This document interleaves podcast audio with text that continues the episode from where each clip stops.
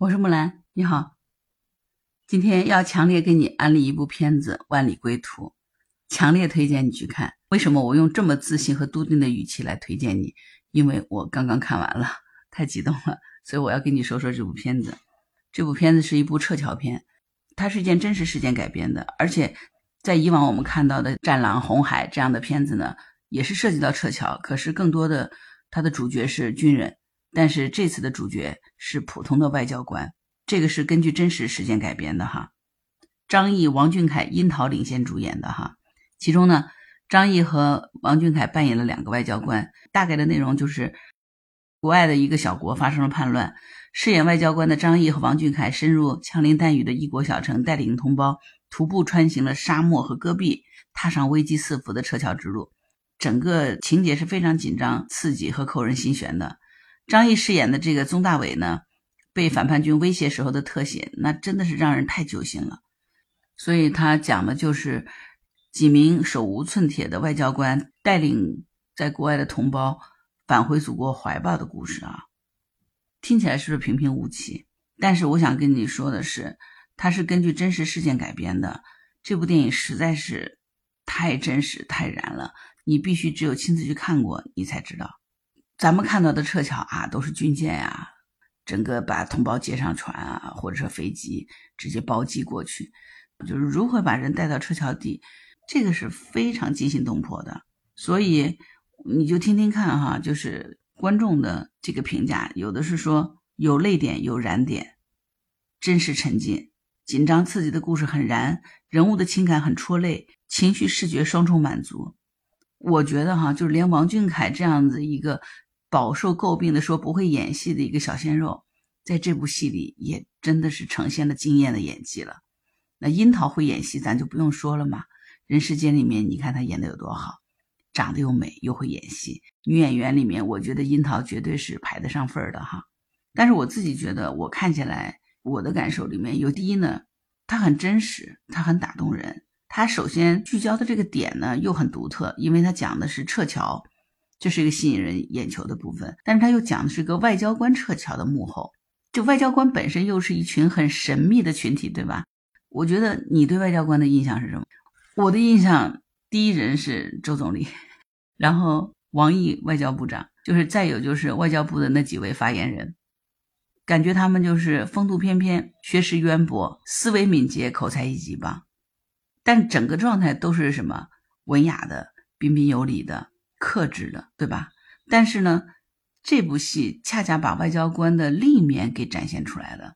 他们不是军人出身，但是赤手空拳要深入撤侨的前线，他们充满了智慧和勇气，就是让我们第一次了解到真实的外交工作真的是承受着巨大的压力和风险，真的是有这么大的压力和危险的。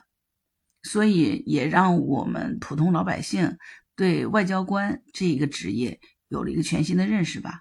至少我对他们是有了一个更加深刻的认识，他们太不容易了，真的要给他们点赞和致敬的。第二一个呢，张译会演戏哈，这个是毋庸置疑的。从他《士兵突击》的史班长开始，我就是张译粉儿，再到《亲爱的》，后面他一系列的这个作品哈，每一部作品都让人感觉到非常惊艳。但是呢，这一次又被惊艳到了，夸张一点，你真的值得把这个电影一帧一帧的给他放大了去看他的演技。就是他给你带来的是远超期待的惊喜哈，比如说他不是演的那个外交官叫宗大伟吗？其实他也没有那么勇敢，他也很真实。本来他其实是没有这个撤侨的义务的，他完全可以在事件发生的第一时间就踏上归国的旅程的。尤其是他太太马上就要生小孩了，但是他最后决定留下。所以他跟他妻子通电话的时候，那个歉疚还有隐忍。还要骗他老婆，假装他没有在这个战乱国，在迪拜。他的演技真的渗到他的毛孔里了。对于这个王俊凯演的那个程朗来，他又是一个心软嘴硬，然后面对同胞呢，他又顾全大局，爱与责任这种抉择冲突，在他身上是体现的淋漓尽致的。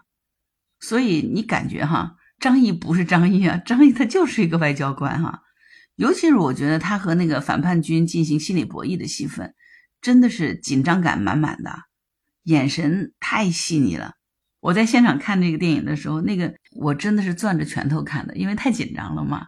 可能看完了以后，发觉手指尖在那个 手掌上就留下了红印儿，攥太紧了。当时也没觉得。前一段时间不是张译百花奖得主嘛？我觉得绝对是实至名归，好吧？我明年万里归途去参赛的话，他还是可以得金鸡百花奖，因为这个演技实在太赞了。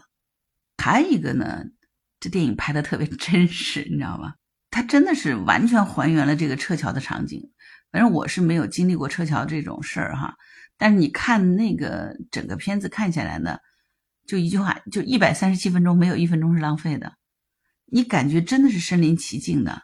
看完电影回来以后呢，我去查了一下网上的资料，才发现原来这个剧组是按照一比一的比例，他搭建了这个异国小城，是实景拍摄的，难怪拍的那么真实。你要问我是什么感觉看电影哈，我的感觉就是好像我就是那个撤侨。成员里面的一个普通的中国人，全程跟着张译走完了撤侨之路。这个战火荒漠中是怎么跋涉的？我就是这种感受。用一句当下我们时髦的这个词儿来讲，就是沉浸式的观感。所以你看它的这个真实度，就是它那个棕榈树和椰子树都是特地从外地运来的，贴近这个异国风貌。所以这个电影场景啊，真的是代入感太强了，完全是身临其境。那你说看，你要想有身临其境的感觉，你不得到现场看才更加有感觉？就这种身临其境的感觉，你必须是去看现场。就贡献这张电影票，我觉得是我们的诚意哈，必须的。尤其是我建议要看剧目，因为我看的是球幕，那种感觉更加震撼。就这种大片是一定要看大屏幕，那个大屏幕带给你的这个震撼感、视觉的感受，真的是电脑完全取代不了的，好吧？还有一个很大的看点就是全员是入戏的，王俊凯在当中有是用英文喊话，就这段喊话真的是太燃了，就现场在观影啊一下就给点燃了。如果说原来做演员王俊凯是一个职场新人的话，那这部戏真的就是让你见证了一个职场菜鸟变成一个职场老鸟的感觉，他真的成熟了。所以王俊凯是有演技的。而且群演都很入戏，主角是有光环的，但是群演的出色表现让整部戏感觉更加真实。这个归途真的太感人了哈！我觉得我去描述他这个整个场景有多美哈，实际上挺难的，因为有些话真的就是说不出来，只有你看过才知道。就像有些风景，它美到只能留在你的眼睛里，留在你的心里。但是就是说不出来。还有一个，我要跟你说，看完以后不要马上离开，一定要等到最后，因为最后的片尾曲《归途有风》是王菲唱的。